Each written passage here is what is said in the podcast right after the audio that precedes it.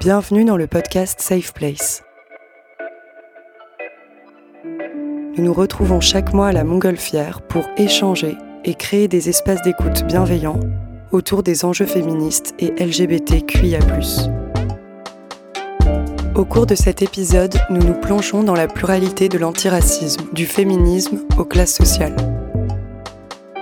Ce talk est animé par Nesrine Slawi, journaliste, et avec la participation de Kautar Archi, autrice et sociologue, et Anas Daïf, journaliste et auteur du podcast À l'intersection. Ce podcast est rendu possible grâce à Reebok qui nous soutient tout au long de l'année. La première question que j'ai envie de vous poser, c'est quoi l'intersection? Qu'est-ce comment on pourrait définir l'intersection du racisme et, du sexisme d'un point de vue universitaire, d'un point de vue théorique, mais aussi toi, Anas, euh, dans la production de tes propres contenus? Déjà, peut-être toi, euh, commencer Kautar par vraiment une, définition euh, universitaire, une, définition théorique de l'intersectionnalité? Rebonjour. Oui, effectivement, la question de l'intersectionnalité, c'est une question extrêmement importante et qui le devient de, de plus en plus qu'on pourrait dire pour essayer de saisir cette, euh, cette perspective, puisqu'on pourrait dire que l'intersectionnalité est une perspective, c'est une manière de regarder les phénomènes sociaux, c'est une manière d'envisager euh, le monde qui nous entoure et les expériences que nous, que nous vivons. Et on pourrait dire que la première idée forte, c'est de considérer qu'il n'existe pas une domination qui prévaut ou qui l'emporte sur une autre. Typiquement en France, dans l'histoire... Euh, euh, ne serait-ce qu'intellectuel, on a cru ou on a voulu faire croire pendant très longtemps que l'alpha et l'oméga de la domination, c'était la question de la classe. C'était l'exploitation du prolétariat par la classe bourgeoise. Oui, la classe, c'est une forme d'exploitation et d'oppression absolument fondamentale dans les sociétés capitalistes et a fortiori dans les sociétés néolibérales comme nous les connaissons aujourd'hui. Mais il n'y a pas que la classe. On pourrait dire que ce il n'y a pas que cristallise la question intersectionnelle. Et on va tenter de comprendre les modes de domination à travers la pluralité, donc avec la question de la classe. Tout d'un coup, on va faire entrer la question de la race et on va faire entrer la question du genre. Et on va considérer qu'il n'y a pas de hiérarchisation à faire entre ces différents systèmes de domination, mais bien au contraire, ces systèmes de domination, s'ils sont tellement puissants, s'ils perdurent tellement fortement, si on les ressent tellement autour de nous, à l'intérieur de nous, c'est parce qu'ils s'articulent et c'est parce qu'ils produisent, ils coalisent, ils coproduisent des formes de domination qui marchent ensemble. Et l'idée, c'est d'essayer de comprendre comment ça se produit, c'est le comment de la domination, mais c'est aussi bien évidemment le comment de la lutte, puisque la grève ouvrière, elle fonctionne sur un principe bourgeois prolétaire, mais qu'est-ce que l'on fait dans le cas du racisme et qu'est-ce que l'on fait dans le cas du système patriarcal. Et toi, à titre personnel, peut-être qu'on peut parler de ton identité à, toi, parce qu'elle est intersectionnelle. Est-ce que tu peux nous donner un exemple en te définissant toi-même sous, cette, euh, sous cet angle intersectionnel, justement? Oui, par rapport à ça, je voudrais dire quelque chose. C'est que souvent, on a le sentiment que la question intersectionnelle ne concerne que les groupes euh, minoritaires. Mais en vérité, moi, personnellement, je suis aussi intersectionnelle Emmanuel Macron est intersectionnel. Nous sommes absolument tous intersectionnels. Il n'y a pas d'identité qui serait plus intersectionnelle ou plus intersectionnalisable que d'autres. Simplement, certains occupent des positions plutôt fortes et d'autres occupent des positions sociales plutôt faibles. Donc à partir de là, si je devais revenir à moi, ce qui est pas forcément le plus agréable. Je dirais que la question de l'identification comme femme, d'identification comme femme arabe, de l'identification comme femme arabe des classes populaires peut construire quelque chose d'une forme plurielle d'identification. Mais encore une fois, et on le redira sûrement dans, dans ce débat, c'est quelque chose d'extrêmement euh, relationnel. C'est en fonction de la personne qui vous identifie que vous occupez une certaine position. Donc en fait, vous occupez une pluralité de positions selon les espaces, selon les contextes, selon euh, les temporalités au sein desquelles euh, euh, vous êtes placé. Merci Kautar. Toi, Anas, du coup, tu, comme je le disais, tu as un podcast qui s'appelle Intersection. On le devine déjà juste au titre que c'est au cœur de, ta démarche, euh, cette intersectionnalité. Qu'est-ce que ça veut dire produire du contenu intersectionnel? Que, Quelle rigueur tu t'imposes? Quelle façon de réfléchir tu t'imposes à travers le podcast? Tu peux peut-être nous parler de quelques épisodes, notamment, euh, si tu peux les prendre en exemple. Ce qui est drôle, c'est que moi, quand j'ai donné le nom du podcast à l'intersection, il y avait la question intersectionnelle qui se posait, mais ça n'a pas été tout de suite aussi fulgurant que je le pensais, parce que les premiers épisodes, c'était sur les violences policières, euh, il y a eu euh, la manifadama, il y a eu les microagressions, et c'est à partir de cet épisode-là, en fait, sur les microagressions, euh, où je me suis rendu compte que le racisme qu'on pouvait vivre était cumulé à d'autres discriminations. Donc par exemple, le fait d'être musulman ou musulmane, j'ai eu des témoignages de personnes, de femmes qui portaient le hijab, qui ne vivaient pas les mêmes problématiques dans l'espace public que des femmes musulmanes mais qui ne portent pas le hijab. Et en fait, ce qui est un peu drôle, ironique peut-être, c'est que euh, c'est les euh, témoignages et les personnes qui ont participé au podcast à l'intersection qui m'ont insufflé euh, cet aspect intersectionnel qui était en sous-texte, mais c'est grâce au, au, témoignage en fait qu'il a été révélé. Ensuite, une fois que ça a été fait, donc c'était à peu près en août 2020, quelques mois après la création du podcast, je me suis rendu compte que par honnêteté et par transparence et pour éviter en fait d'occulter certaines réalités, j'étais obligé de mettre en avant d'autres euh, oppressions à côté de celles de euh, la question raciale. Euh, je pense par exemple à l'épisode sur le fétichisme racial, où là j'ai deux témoignages d'hommes noirs homosexuels qui racontent qu'ils sont fétichisés. Et je me dis, mais en fait c'est une problématique à part entière, et il faut la traiter aussi. Euh, je ne peux pas juste euh, me baser sur euh, juste la question raciale parce que ce sera incomplet en fait. Et finalement, le fait d'avoir une approche intersectionnelle dans mon travail, c'est aussi une façon pour moi de, de comprendre d'où je viens, de comprendre qui je suis. Et à l'intersection a beaucoup aidé dans ma construction en fait. C'est drôle parce que à mesure que le podcast grandit, moi aussi je grandis. Et par exemple, sans l'intersection, j'aurais jamais pu avouer euh, à mi-mot encore, mais euh, c'est déjà un grand pas, cette intersection d'identité entre moi, euh, homme arabe, de quartier, musulman et queer. Voilà.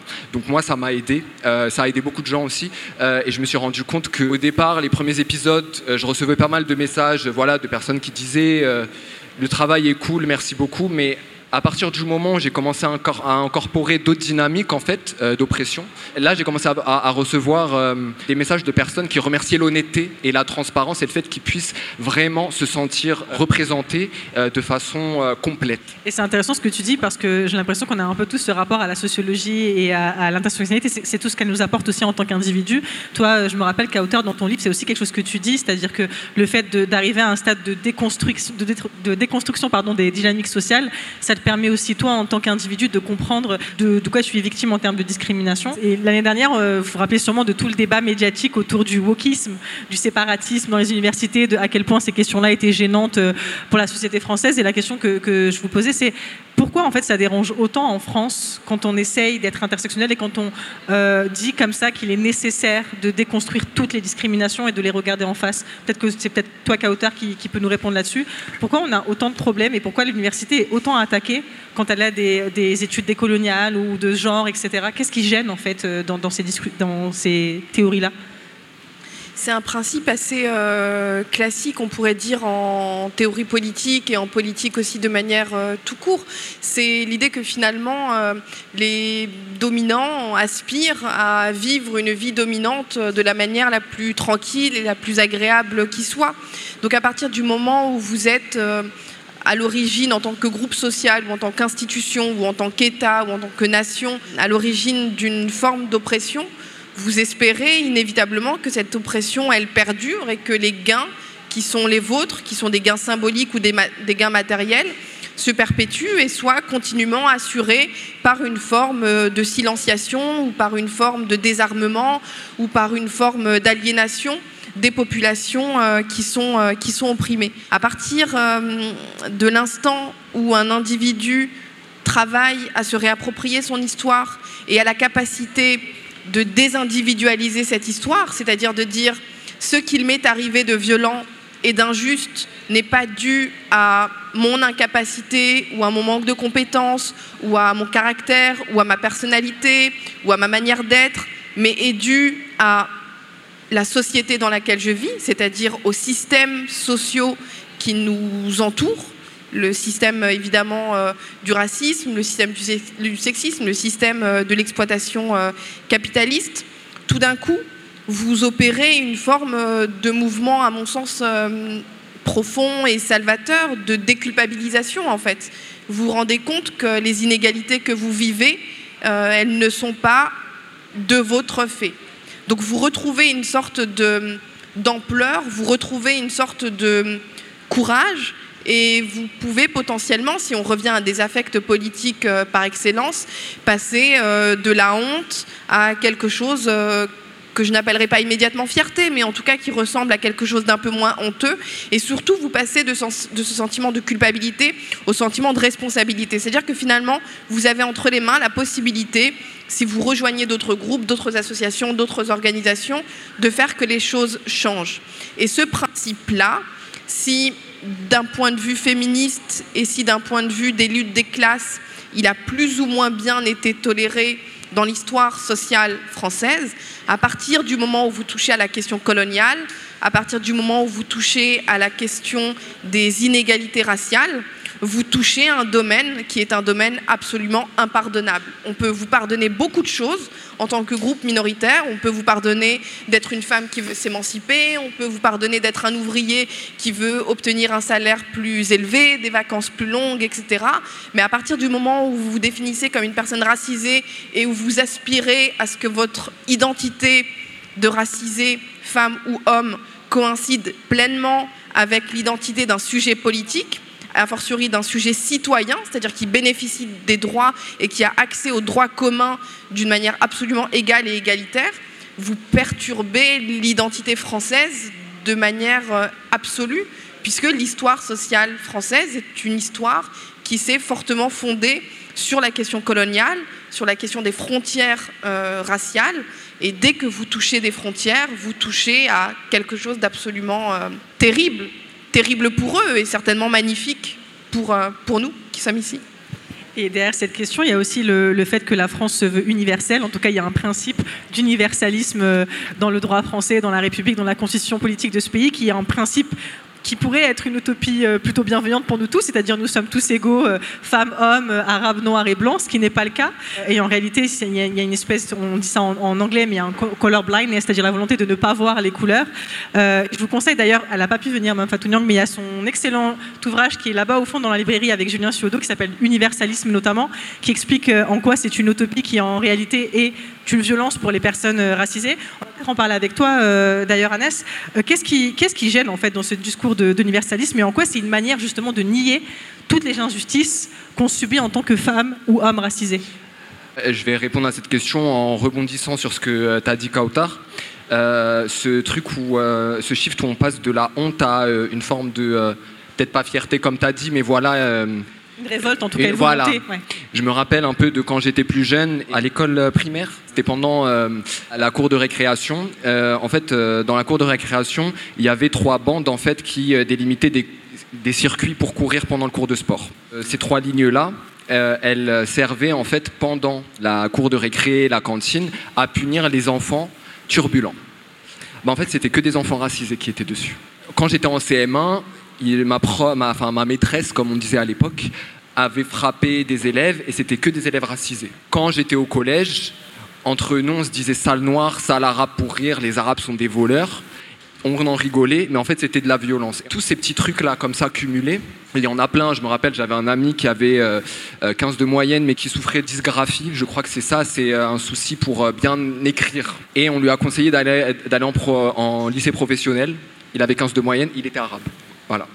Et en fait, tout ça euh, cumulé avec euh, d'autres expériences, euh, je pourrais en citer tellement, ça crée une sorte de frustration et de honte. Et à partir du moment où on commence à lire, on essaye de s'émanciper un peu intellectuellement sur, sur la question raciale, bah en fait on comprend que c'est pas à nous de culpabiliser ou de se sentir mal, comment dire, de se sentir nul par exemple qu'on ne trouve pas de travail, qu'on n'est pas sélectionné dans l'école qu'on voulait. On comprend qu'en fait il y a tout un système qui a servi une partie de la population. Moi ce que je nomme sans Avoir peur, c'est un continuum colonial en fait pour moi. Donc c'est vraiment des traces de la colonisation aujourd'hui qui restent en fait sur certaines populations racisées en France. Et en fait, je comprends pourquoi ça gêne les dominants. À partir du moment où on commence à se dessiner, dessiner par exemple comme homme nord-africain, femme nord-africaine, personne asiatique personne sud-asiatique, parce qu'en fait on arrive à verbaliser des expériences de discrimination. Ça leur plaît pas parce qu'en fait l'ordre établi est en leur faveur. Et à partir du moment où il y a des études qui sortent, par exemple les hommes arabes et noirs ont 20 fois plus de chances de se faire contrôler par la police, les personnes avec un prénom en consonance maghrébine ont 30% de chances en moins de trouver un, logement et aussi un travail, il me semble. Je crois que c'est un peu plus pour le travail. Bah, ça les gêne parce qu'on a des chiffres qu'on s'élève en fait et qu'on veut renverser l'ordre établi.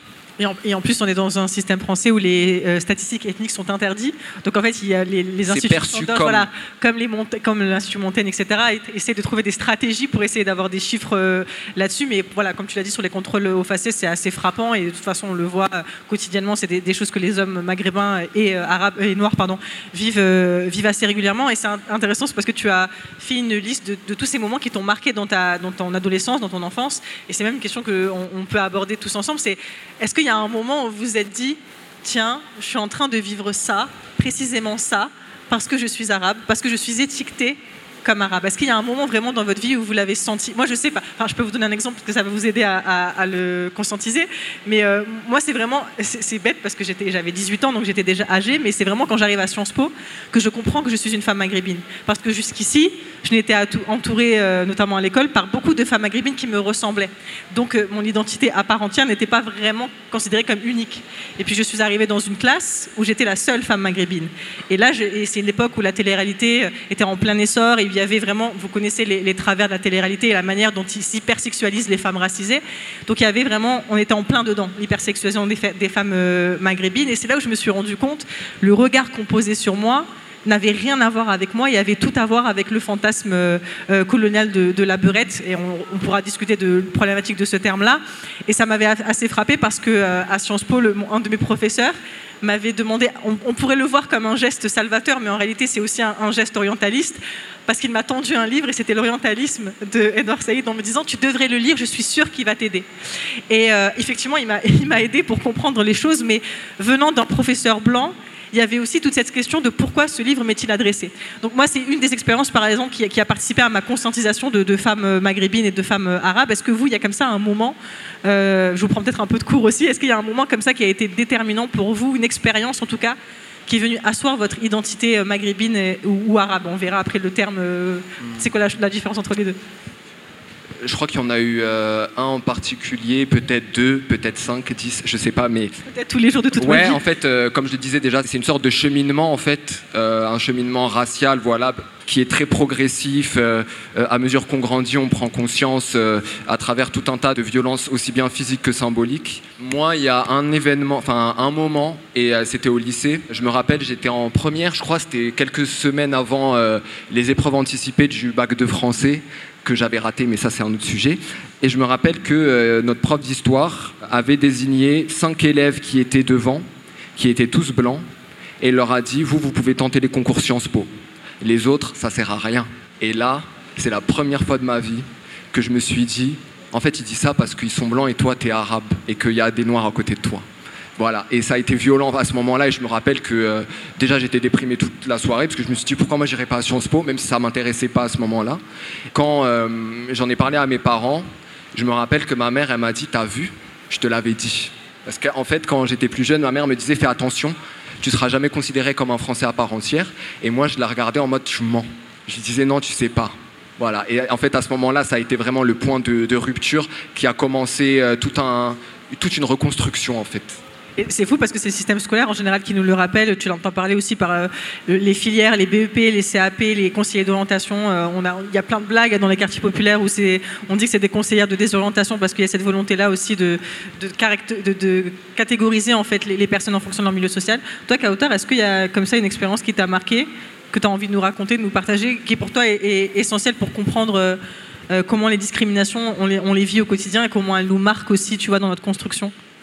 Oui, je crois que c'est des moments importants parce qu'en fait, ce qui se passe, c'est qu'il y a une forme euh, de rupture euh, biographique en fait qui, qui s'opère Et s'il fallait euh, retracer cette rupture euh, biographique dans ma part, c'est l'école, encore une fois, l'institution scolaire. Si les ministres de l'Éducation nationale euh, nous écoutent, c'est un moment où il était question d'un ouvrage qu'une enseignante m'avait offert. Elle avait écrit à ma petite arabe. Et moi, je trouvais que j'étais pas petite. Je me oh. disais, je suis pas petite, je suis je, fais, je fais la même taille que mes autres camarades. Enfin, j'étais dans une lecture très naïve et très enfantine. Mais aujourd'hui, je trouve que c'est formidable d'être une femme arabe. Donc, je regarde tout ça aussi avec un peu de distance. Mais comme je le disais, c'est important parce qu'effectivement, tout d'un coup, il y a une identification qui est produite et qui peut appeler de notre part un travail de réidentification ou de désidentification ou d'affirmation de, soi. Moi, j'ai une question. Est-ce que euh, au cours de, ton adolescence, voilà, il y a eu un moment où euh, cette arabité, entre guillemets, euh, tu voulu un peu euh, la silencier ou la cacher? Comme ça, je dirais non, plutôt pas. mais parce que simplement c'était une arabité qui dans mon esprit était très spatialisée en fait. Il y avait des espaces où cette arabité elle était complètement pleine et épanouie et complètement légitime et puis il y avait d'autres espaces où elle avait à diminuer en intensité pour pouvoir, euh, entre guillemets, euh, ne pas être envoyé euh, en col, ne pas être puni, ne pas des choses de cet ordre-là. La, langue, par exemple, va va, va, va, cristalliser énormément de, choses. Si des enfants euh, d'origine euh, étrangère, euh, dont la langue maternelle potentiellement n'est pas la langue française, se mettent à parler une langue non européenne, je précise, au sein de la classe, effectivement, il est possible que ce soit perçu comme une forme de camaraderie menaçante, comme quelque chose d'une forme de, complot qui s'organise contre le professeur. C'est des cas avérés dont on a déjà eu, dont on a déjà eu vent. Mais je dirais que c'est une arabité qui est très spatialisée. Le fait qu'elle soit très spatialisée et qu'elle dépende d'espaces euh, sur lesquels moi-même je n'ai pas la possibilité de, poser des frontières ou pas, dit qu'effectivement il y a une forme de contrôle de soi, il y a une manière de se présenter soi-même qui doit absolument euh, être, euh, être maîtrisé et que certains ou certaines peuvent parfaitement vivre aussi comme des formes de, de division, voire de mutilation euh, injuste d'eux-mêmes en fait. Pourquoi est-ce qu'il n'est pas possible d'être tout, tout le temps, partout, avec tout le monde, etc. Socialement, on voit bien que c'est impossible. Et c'est intéressant parce qu'en plus, ça montre à quel point la question de l'identité arabe est, est, très difficile à poser parce que il y a l'identité arabe, il y a le, maghrébin, il y a le musulman, et on a, on, a une espèce de confusion autour de ces trois, trois identités, parce que euh, quand on dit arabe, en réalité, on prend en compte pas que le Maghreb, on prend en compte aussi tout ce qui est Syrie, Liban, euh, Jordanie, enfin tous les pays du Proche et Moyen-Orient. Et euh, nous, on n'est pas forcément proche culturellement, religieusement, on peut l'être par la langue aussi, mais culturellement, quand je parle du Maghreb, donc du Maroc, l'Algérie la Tunisie, on n'est pas forcément proche de ces cultures-là. Il n'y en a surtout pas la même histoire avec la France, le Maroc et l'Algérie, la Tunisie, protectorat ou colonie, peu importe, on, une histoire coloniale avec, euh, avec la France. Et cette question-là, moi, elle m'a toujours un peu, euh, euh, on va dire, angoissée parce que j'arrive pas à savoir si je suis maghrébine ou si je suis arabe. Et je sais pas, et j'ai même pas envie. Je, sais que politiquement, on nous brandit cette carte de vous êtes musulman. Et moi, j'ai l'impression que c'est aussi, c'est vraiment un avis purement personnel. Ça me gêne même qu'on me cantonne à une identité que je n'ai pas prônée. C'est-à-dire que euh, j'aurais aimé qu'on me définisse comme autre chose qu'une euh, religion qui est totalement dévoyée en permanence euh, dans les médias et qui, on le sait, avec une islamophobie permanente. Et, à chaque fois, je suis obligée de me poser cette, cette question, mais ça veut dire quoi? On est quoi concrètement? Est-ce qu'on est des Arabes? Est-ce qu'on est des musulmans? Ou est-ce qu'on est des Maghrébins? Et j'ai l'impression qu'il n'y a personne qui a une réponse. Donc si vous arrivez à me sauver dans ces questions. Non, mais moi j'ai une réponse à ça quand même. Parce que la catégorie maghrébin ou maghrébine, pour moi, c'est une catégorie problématique que je ne mobilise quasiment jamais. Parce que pour moi, c'est une catégorie policière. C'est la catégorie de la police pour moi, la, catégorie maghrébin-maghrébine. Et je me souviens, tu avais dit ça aussi pour le mot nord-africain, nord-africain. Oui, et nord-africain, nord-africain. Parce que c'est un mot qui est utilisé par la police. Exactement. Donc il y a cette logique-là, entre guillemets, euh, du pouvoir policier qui nomme lui-même une population qui est à surveiller plus qu'une autre, qui me semble être euh, tout cas dans mon esprit et intimement, difficilement dépassable et difficilement détachable de ces expressions-là. Après, j'ai aussi un principe euh, très simple qui est aussi ce qu'on se disait par rapport à la question de la fierté et de la honte. À partir du moment où l'insulte est sale arabe, hein, le terme arabe, le reprend aussi de manière quasi spontanée. Il est le lieu pour moi de quelque chose qui effectivement parle à tout le monde, raconte absolument la même histoire à tout le monde. Et à partir du moment où ce consensus existe, il y a, à mon sens, quelque chose qui est à, faire. Mais bon, on essaye de répondre à cette question, mais encore une fois, euh, si j'y répondais encore un peu plus sincèrement, je dirais sincèrement, c'est absolument pas ma question. C'est-à-dire que la question de me définir, j'y pense vraiment jamais. C'est-à-dire jamais, jamais, je me demande euh, qui je suis, etc. Je me demande où je suis. Je me demande quel est ce pays, je me demande comment faire pour mettre 100 euh, 000 personnes dans la rue, je me demande comment faire avec les présidentielles, avec les législatives, etc. Mais la question de l'identité, pour moi, c'est une fausse question. J'entends la question de l'identification, parce que c'est un pouvoir qu'on nous impose, mais la question de l'identité, je suis beaucoup plus mal à l'aise, je suis beaucoup plus gênée sur ce terrain-là. Moi, c'est plus en termes de comment, comment on nomme du coup la, problématique. Tu vois, c'est, pas tellement en termes de comment je m'identifie moi. Est-ce que plutôt, enfin, j'ai ce débat-là souvent avec des assos féministes, tu sais, euh, nord-africaines qui sont euh, comme par exemple le collectif Nsarajul qui utilise euh, elle le terme nord-africaine. Et c'était intéressant parce qu'on a vu ce débat entre nous. Tu me disais que nord-africaine c'est aussi en fait une, une, nomenclature utilisée par la police. Donc en fait, il y a toujours cette question de on utilise quel terme au final. Et c'est vrai que le terme arabe ou musulman c'est ce qui semble le plus approprié par rapport à ce qui est violemment euh, en fait pointé du doigt en permanence dans la société. Tu voulais dire un truc, euh, Anas? Ouais, par rapport au mot nord-africain, moi je suis totalement d'accord avec euh, Kautar. Après, du point de vue de l'identité, comment on se définit, comment je me définis, moi personnellement, je vais dire nord-africain dans le sens où je vais me décentrer du monde arabe, parce que Maghreb, voilà, c'est euh, une position par rapport au Proche-Orient, Moyen-Orient.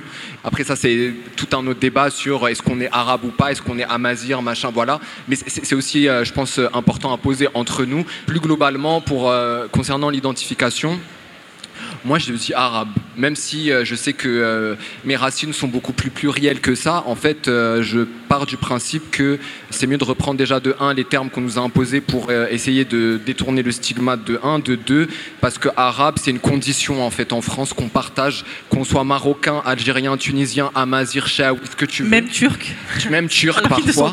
Non, mais voilà, exactement. J'entends totalement les débats qu'on peut avoir sur oui, mais on n'est pas arabe parce qu'on vient d'Afrique du Nord. Mais en fait, en France, aujourd'hui, tu es arabe et en fait, il faut faut qu'on euh, s'approprie ce terme pour combattre, en fait, pour combattre euh, le système. Et euh, je l'ai dit au tout début, mais le talk, c'est aussi sur l'intersectionnalité. J'arrive jamais à dire ce mot complètement. Il va falloir qu'on trouve un diminutif sur l'intersectionnalité du racisme et du sexisme. Et moi, il y a une question que je me pose beaucoup en ce moment, et vraiment, ça me travaille énormément. C'est, euh, j'ai l'impression, en tout cas, c'est ce que je ressens personnellement, je manque d'un féminisme euh, antiraciste français séculier. C'est-à-dire que je sais qu'il existe un féminisme musulman qui, est, qui moi, m'a apporté beaucoup, que ce soit Malika Hamidi, Asma Rabet, je ne vais pas toutes les citer, mais qui, qui ont fait vraiment une analyse de la religion en, essayant d'enlever tout le biais euh, sexiste. Et moi, j'ai l'impression, en tout cas, on, s'inspire beaucoup. il faut, tu vois, de l'afroféminisme, de ce qu'il a apporté en termes d'analyse sociétale et de la spécificité des femmes noires par rapport aux hommes arabes. Et, euh, en tout cas, moi, en France, évidemment, il y a des ouvrages comme celui de Kautar Archi, de Fatima Wassa, qui m'aident à comprendre la spécificité de notre condition. Mais comment on peut faire pour affirmer un féminisme comme ça et un antiracisme qui soit maghrébin, donc il prend en compte les questions euh, du sexisme, les questions euh, queer, toutes ces questions-là. Est-ce que, est que vous ressentez comme moi le, fait qu'il manque quelque chose dans, cette dimension-là?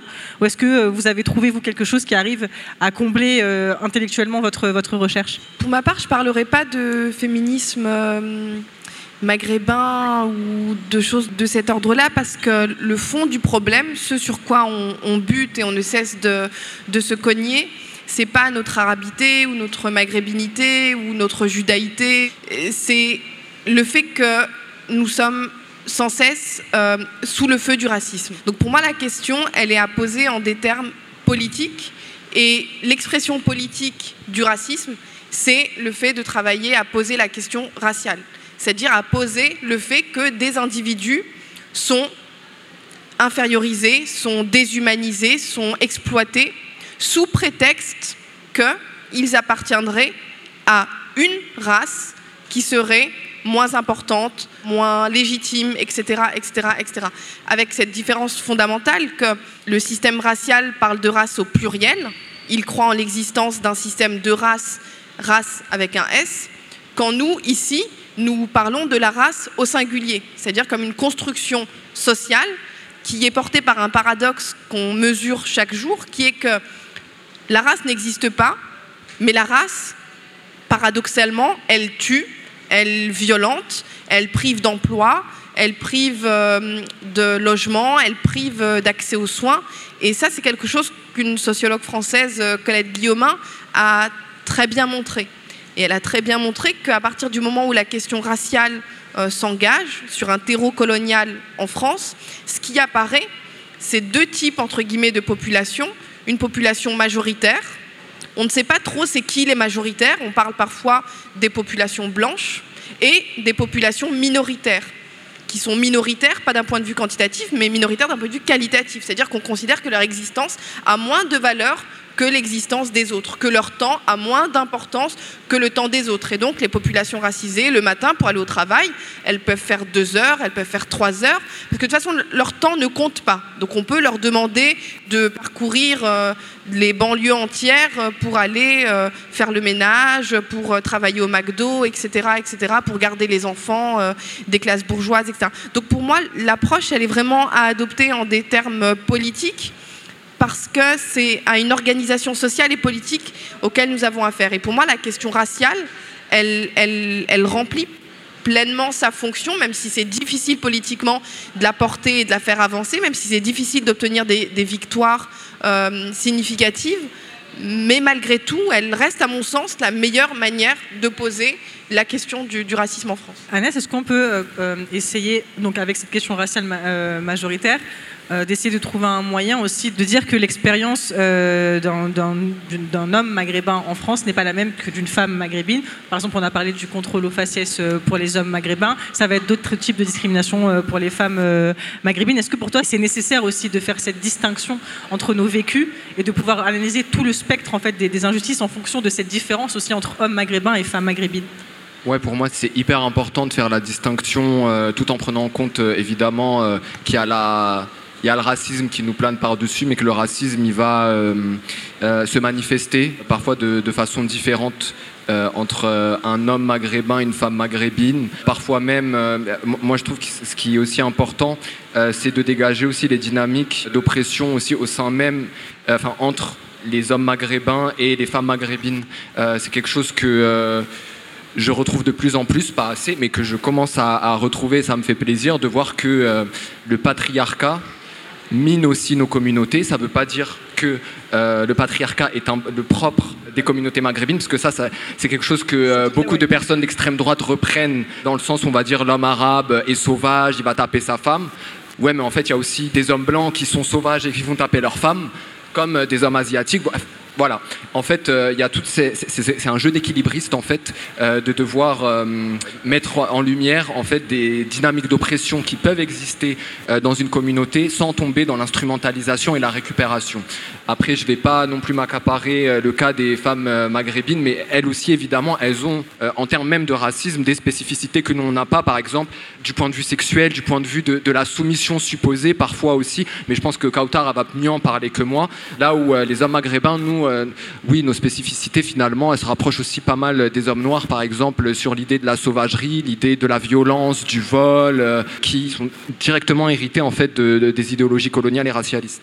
Ça fait penser à, un texte de Kimberly Crenshaw. J'ai écouté un Space Twitter il n'y a, pas très longtemps qui parlait de, ça et de comment on fait pour dénoncer des, actes de violence sexuelle quand ça concerne des, hommes racisés. Et en fait, c'est vrai qu'on est toujours en étau pris entre cette nécessité d'être sans retenue sur le racisme, de le dénoncer de manière la plus euh, euh, frontale possible, et en même temps cette exigence. Et je me rappelle vraiment du, texte de Kimberly, mais c'est Bellux qui dit la même chose. Hein. C'est-à-dire que les femmes noires, pendant longtemps, n'ont pas osé parler de sexisme au sein de leur communauté ou par rapport à un homme qui les aurait violentées parce qu'elles avaient peur que ça soit repris par, euh, par des extrêmes droites, etc. Et c'est vrai que c'est toute la complexité de mélanger nos luttes, en fait, de, prendre cet angle antiracisme global et de comprendre que le sexisme aussi nous concerne à l'intérieur, en fait. Et il me semble qu'Audre Lorde aussi, elle le dit, et ça me fait penser à une... Euh, citation de Martin Luther King qui disait il y a souvent ce discours où euh, on entend oui mais là c'est pas le bon moment de parler parce que sinon on va alimenter le racisme Martin Luther King dit mais en fait c'est jamais le bon moment donc en fait, il faut en parler dans tous les cas. Et il y a aussi ce discours de oui, mais on risque d'alimenter le racisme. Sauf qu'en fait, euh,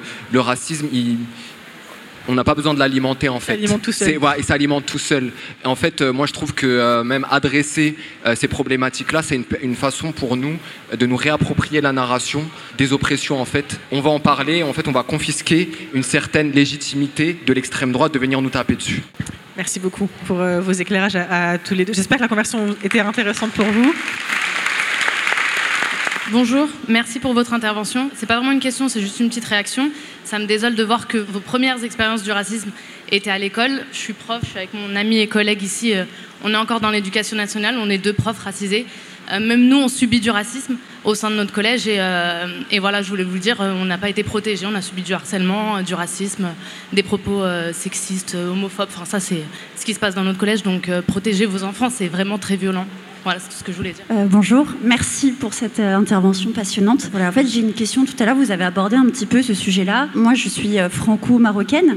Et en fait, dans ma famille, on est très engagé et très sensible à ces questions-là. Mais en fait, mes parents, et même ma grande sœur, eux se targuent d'être universalistes.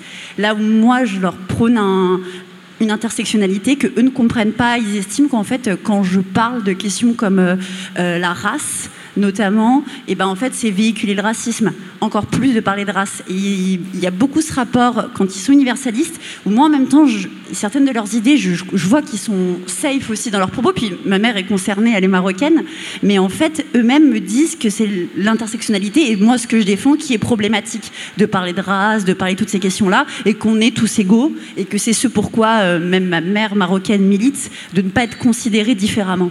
Et j'aurais aimé tout à l'heure, je sais que vous en avez parlé un petit peu, et après on a parlé de, vous avez parlé de choses super aussi. J'aurais aimé juste aimer avoir un peu votre avis, savoir quoi répondre dans ces cas-là, en fait.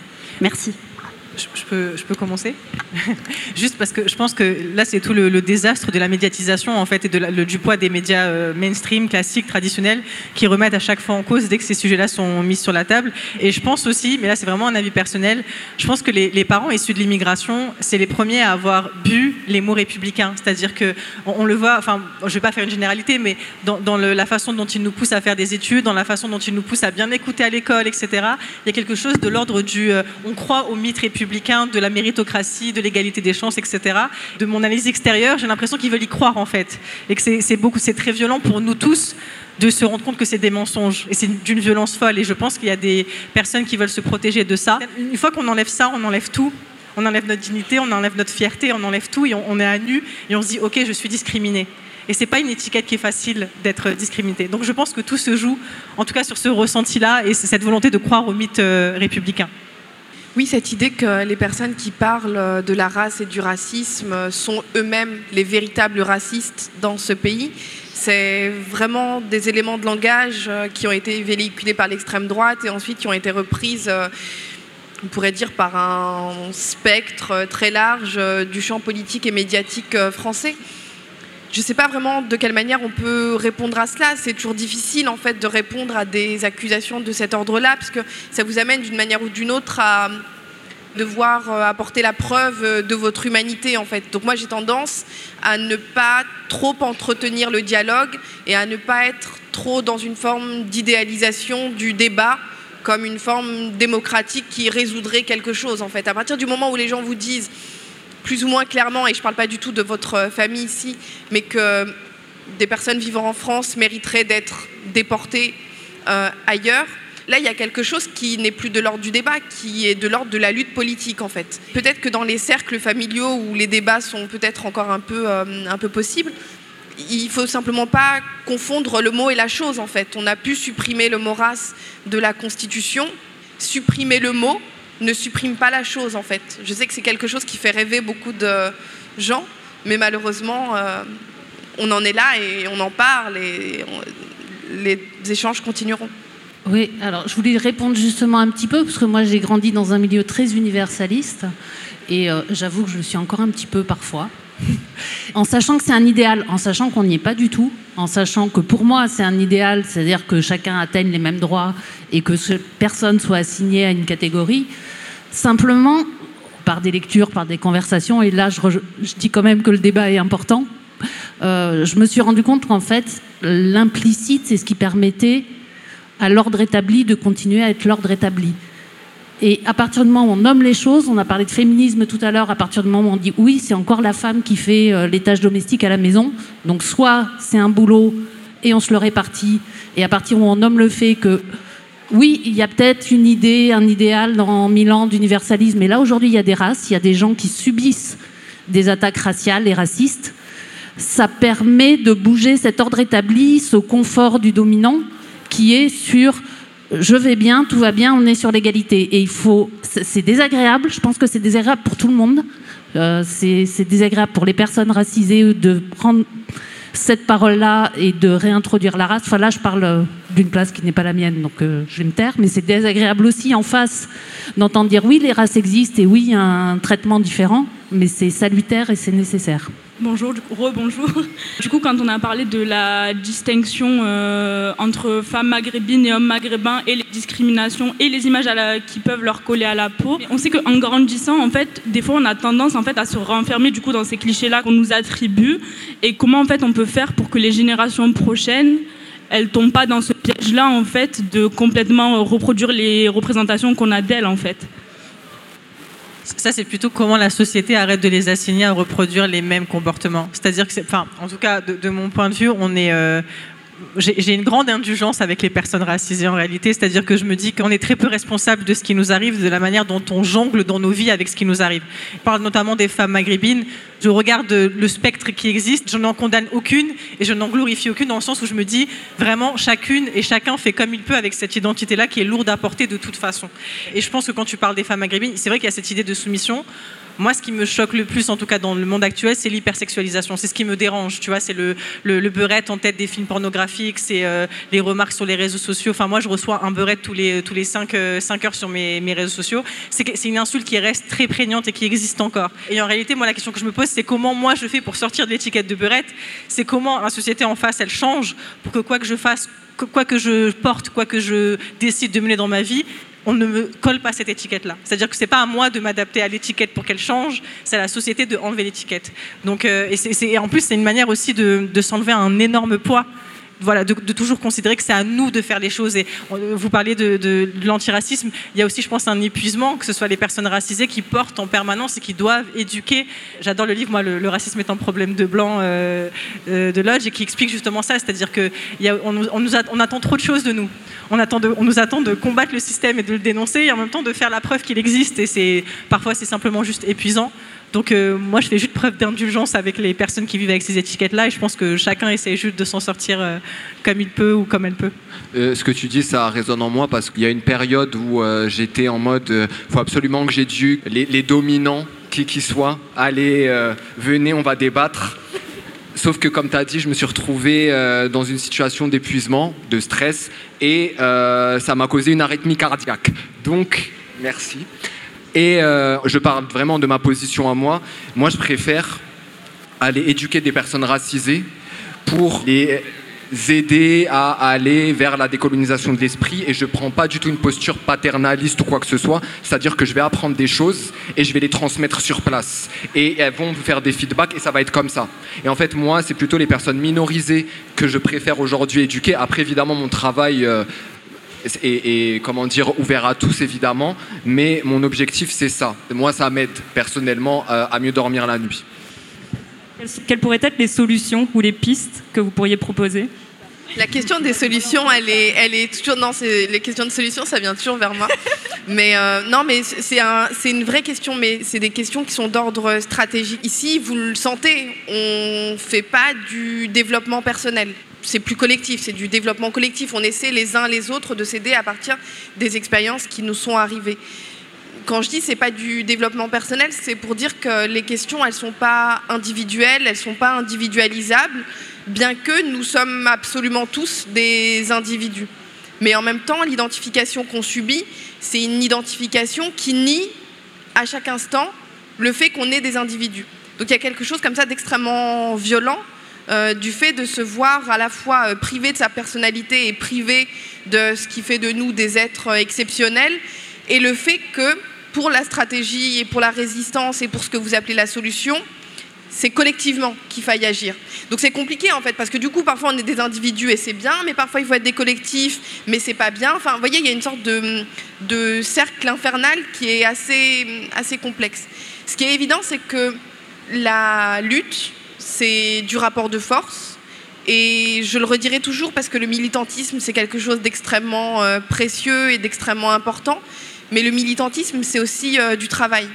Et ce travail, c'est chacun et chacune qui peut le faire. Et il me semble, pour ma part, que l'histoire nous a aussi enseigné que toutes les victoires qui ont été remportées elles ont été remportées collectivement et elles ont été remportées parce qu'à un moment donné, il y a quelque chose de massif qui a été mis en place et qui, dans certaines situations, a pris la forme d'une grève, dans d'autres a pris la situation euh, d'une occupation, a pris la place euh, d'une manifestation qui a grandi en ampleur. Vous avez peut-être tous encore à l'esprit les manifestations du comité Adama en, juin 2020. Euh, Ça, c'est une solution.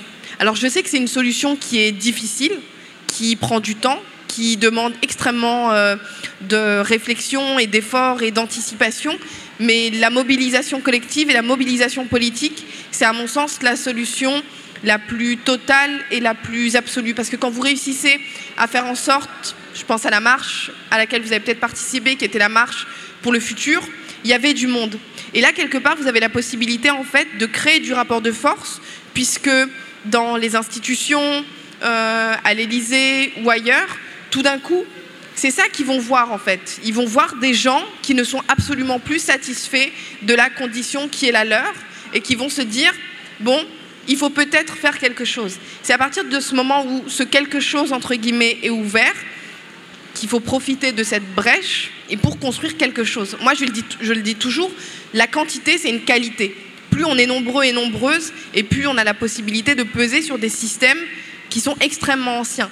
Donc la manifestation, la grève, l'occupation, euh, le fait de faire des happenings, le fait de, de, faire des actions dans des piscines euh, autour de la question euh, du voile et de l'appropriation des femmes des corps musulmanes, voilà, c'est absolument fondamental. Et pour moi, la solution absolue, elle est là. La plus importante à mettre en perspective, elle est là. Juste euh, rebondir euh, sur ce que tu dis, euh, Kautar, sur l'aspect collectif. Je pense aussi en termes de temporalité, dans le sens où souvent je dis que le changement, ce ne sera pas demain. Contrairement au slogan. Exactement, voilà. Et surtout que quand on s'engage en fait dans une lutte pour la justice sociale, raciale, climatique, on pense collectif, on pense aux futures générations. Ça veut dire qu'on se dit que le travail qu'on fait, c'est un travail qui va bénéficier peut-être pas forcément à nous, mais à nos enfants, euh, aux euh, personnes qui vont venir après nous. Et moi, ça me permet de relativiser, de me dire, bon, c'est pas grave si euh, j'ai fait une manif et que toutes les discriminations n'ont pas disparu le lendemain on sort de cet aspect un peu individualiste de on va avoir des résultats tout de suite, je vais avoir des résultats tout de suite. C'est le collectif qui prime pour moi. En ce moment, je, relis, je l'ai relu, mais je crois que c'est la cinquième lecture, je relis All About Love de Bellux. Et c'est, mais c'est tellement bête, mais elle le dit tellement mieux que moi, donc je vais avoir la ridicule en le disant comme ça. Mais je sais que dans, la, dans l'amour et dans la, le, côté collectif, justement, moi je sais que par exemple, ce qui m'aide, mais c'est vraiment au quotidien, c'est des choses assez lambda, mais de lire des livres de Kautar, d'écouter un podcast de Anas et puis de, d'en acheter d'autres la seconde après et d'encourager d'autres personne à parler. En fait, il y a quelque chose de l'ordre du euh, euh, sortir de l'individuel aussi, ne serait-ce que par le soutien. En fait, moi, je sais que dans le soutien, dans la, c'est un truc que je me suis toujours mis en tête, c'est-à-dire que le système raciste et sexiste veut qu'on soit qu'un seul ou qu'une seule. Il veut nous dresser en porte-parole de la banlieue ou des femmes maghrébines ou des hommes maghrébins. C'est son but parce que c'est sa manière de dire regardez, un seul ou une seule est sortie du lot. Et la, manière, la seule manière pour moi de le contourner, c'est de dire bah non, en fait, je suis pas seule, on est 25 000. Euh, et, c'est aussi important quand il y a des, des, gens qui sortent des livres et qui vous intéressent, ou des podcasts, ou des émissions. En plus, avec Internet, maintenant, il se passe tellement de choses et les gens sont assez libres de créer plein de choses. Je trouve que c'est important de matérialiser du soutien et de créer une espèce de force comme ça euh, qui après se mobilise dans la rue, etc. Donc je pense qu'il y a aussi de, l'ordre de l'amour entre nous en fait et de la bienveillance entre nous de se dire on va aussi soutenir ce que font les autres et toujours mettre en avant ce que les autres font pour ne pas être seul ou la seule parce que dans ces cas-là euh, c'est le système qui gagne en fait. Non mais c'est vrai, Baldwin il le dit, hein. c'est un message d'amour, c'est l'amour et la solidarité qui permet de cimenter la lutte en fait. Ma question c'est comment on peut envisager un parcours militant intersectionnel quand ces milieux militants et la société derrière sont traversés par ces rapports de force hommes-femmes. Enfin, cette façon d'envisager le militantisme intersectionnel, c'est qu'on prend pas assez conscience de notre euh, indépendance politique euh, en tant que classe de femmes racisées. Je veux dire, indépendamment des hommes racisés. Voilà, les luttes euh, antiracistes et des alliances avec des blancs qui rejoignent la lutte sans qu'ils soient premiers concernés et qu'ils bouquent toute la parole, etc. Enfin, les trucs habituels. C'est une vraie question, et moi je suis totalement d'accord avec toi, c'est-à-dire que je ressens vraiment ce manque, en tout cas, euh, c'est pour ça que c'est moi c'est les ouvrages afroféminisme en fait qui me, qui me libèrent de ça, de, c'est-à-dire de comment on peut, on peut dénoncer le sexisme quand il vient aussi d'hommes racisés, c'est important de le faire. C'est-à-dire que pour moi, c'est, c'est pas quelque chose qui se place au second rang, c'est pas quelque chose qui est à côté de la lutte, c'est dans la lutte. Et, c'est vrai que je trouve, et c'est, vraiment un point de vue personnel que j'ai l'air de partager avec toi, il nous manque quelque chose dans la lutte pour les femmes maghrébines qui prennent en compte les expériences sexistes dans notre groupe et à l'extérieur du groupe. Et c'est très important parce que c'est là où, moi, où vraiment on, a beaucoup à apprendre des femmes noires, en fait, et de leur, leur manière dont elles ont théorisé l'afroféminisme, la manière dont elles ont dit il n'y a pas, en fait, ce n'est pas une violence contre la lutte raciste de dénoncer des hommes maghrébins ou noirs dans ce cas-là, c'est des hommes noirs qui ont commis des actes sexistes, des violences sexuelles, etc. C'est très important et c'est vrai que moi, c'est quelque chose où je ressens un manque actuellement euh, euh, en France, où je dois aller chercher dans euh, le, le, côté américain, l'anglo-saxon, je dois chercher dans ces livres-là et il me manque, encore une fois, on ne peut pas s'identifier à des femmes noires. C'est important de dire que nos expériences ne sont pas partagées là-dessus et que nous, il est temps aussi qu'en tant que femmes maghrébines, on ait un discours là-dessus qui ne soit. Et c'est tout l'enjeu. C'est très compliqué en fait parce que il y a cette question en, sous-tendu d'une société raciste et envers les hommes, noirs, envers les hommes arabes pardon, de ne pas participer à leur stigmatisation. Et c'est vrai que nous, on ne peut pas porter ce poids-là non plus. Donc il y, a tout un, enjeu, et c'est pour ça que je demandais tout à l'heure de est-ce que vous ressentez aussi ce manque? Est-ce qu'il y a quelque chose que vous arrivez à trouver une réponse là-dedans? Parce que moi, je ne l'ai pas encore trouvé. Donc je partage pour le coup euh, ton point de vue, mais malheureusement, je ne peux pas t'apporter de réponse. Euh, bonjour à tous. Alors, il y a des mécanismes de domination, euh, vous l'avez clairement démontré. Euh, j'aimerais savoir comment se positionner parce que ces mécanismes de domination euh, se perpétuent au sein des communautés racisées.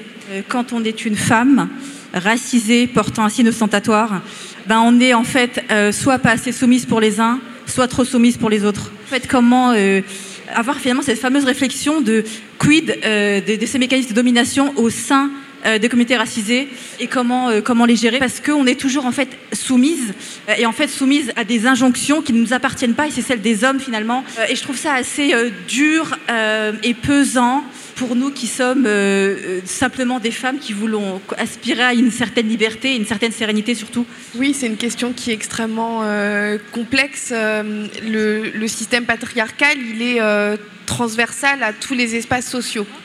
Donc euh, que ce soit sur le lieu du travail ou euh, dans l'intimité euh, de la chambre conjugale, si vous êtes une femme, si vous êtes perçue comme telle, si vous êtes traitée comme telle, vous avez de très grandes chances de le rencontrer à ces deux endroits et avec une multitude d'endroits supplémentaires.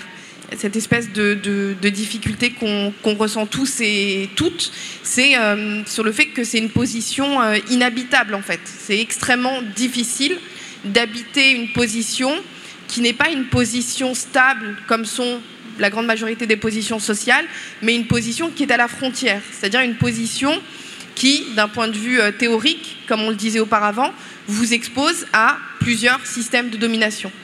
Mais ce que je voudrais dire, et c'est toujours sur cet effort-là en fait euh, que j'attire euh, l'attention, c'est sur le fait que si ces questions ne sont traitées que d'un point de vue individuel, en fait, on ne s'en sort pas parce qu'elle reste complètement engluée dans une expérience absolument euh, incommunicable.